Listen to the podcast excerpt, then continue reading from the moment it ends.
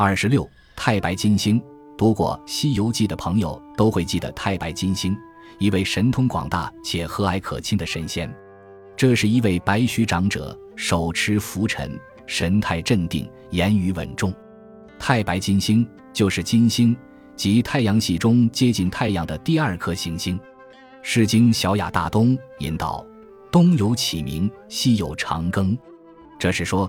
金星早晨出现于东方，称其明星；黄昏出现在西方，称长庚星，又称太白星。金星被道教赋予神秘力量后，就成为太白金星了。太白金星最初是以女性形象出现的。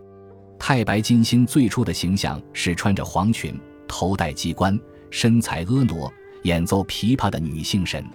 明代以后，太白金星完全转变成为男性形象。且为一老者，明代文学家吴承恩的小说《西游记》的流行，更让太白金星的慈祥男性老者形象深入人心。